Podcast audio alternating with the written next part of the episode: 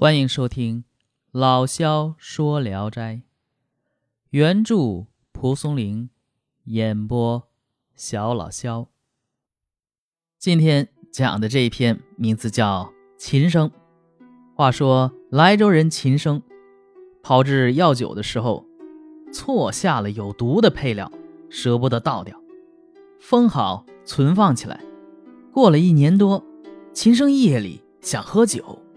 可哪里都找不到酒，他忽然想起来存放的毒酒，起风后一闻，浓烈的酒香喷薄而出，馋得他肚子发痒，口水直流，再也无法控制。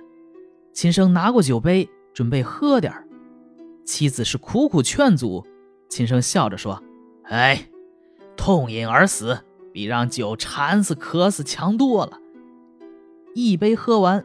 再拿瓶子倒酒，妻子把酒瓶推倒，屋里躺的满地都是酒。秦生便趴在地上，像牛一样大喝特喝。不多时，秦生的肚子疼痛，不能说话，半夜里便一命呜呼了。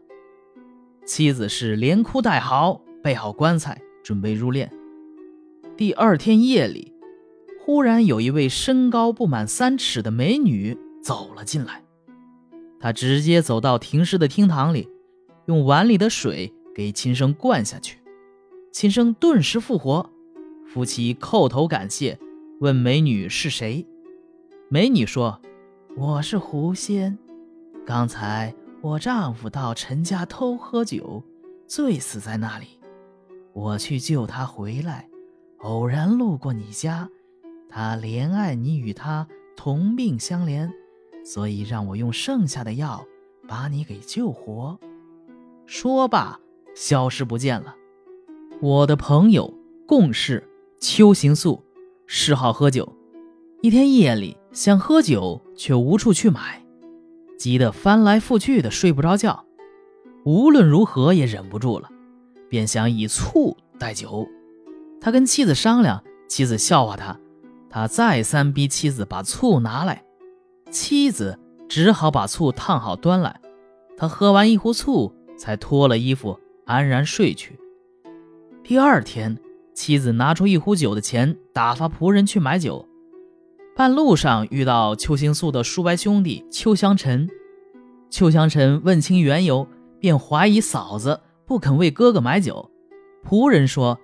夫人说：“家中的存醋本来就不多，昨天夜里喝掉一半，如果再喝一壶，恐怕醋根儿就断了。”听了这话的人都觉得好笑，岂不知在酒性正浓时，连毒药都甘之如饴，何况是醋？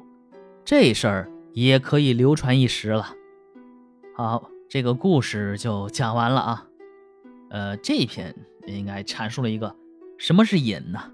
瘾是一种过度的、无法自我控制的嗜好。这篇作品就写了两则啊，读书人嗜酒而苦于无酒的窘态。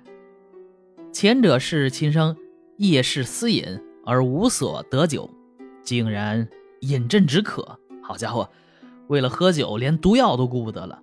后者是邱行素夜思酒而无可行孤，辗转不可复忍，于是。待以醋，啊！天亮后，夫人派仆人去买酒，其本意倒不是为了邱行素说可以再喝酒，而是预防邱行素啊，你要再喝酒啊，再拿醋代酒，家里做菜的用的醋啊就喝光了。其心思令人觉得，啊，前者大概是蒲松龄纯编的故事啊，所以非常夸张。狐狸的出现呢，颇有故事不够，狐狸来凑的味道。后一者呢，则是蒲松龄的友人的实事儿。这个实事儿啊，是现实生活中的趣谈。比较而言，现实生活中的事例远远比编造的故事更有生活的情趣。所以呢，负责也就是第二个故事，呃，圆角正文更优秀，更有意思。好，这一篇也就讲完了啊，一个小笑话式的文章啊，我是小老肖。咱们明天接着聊。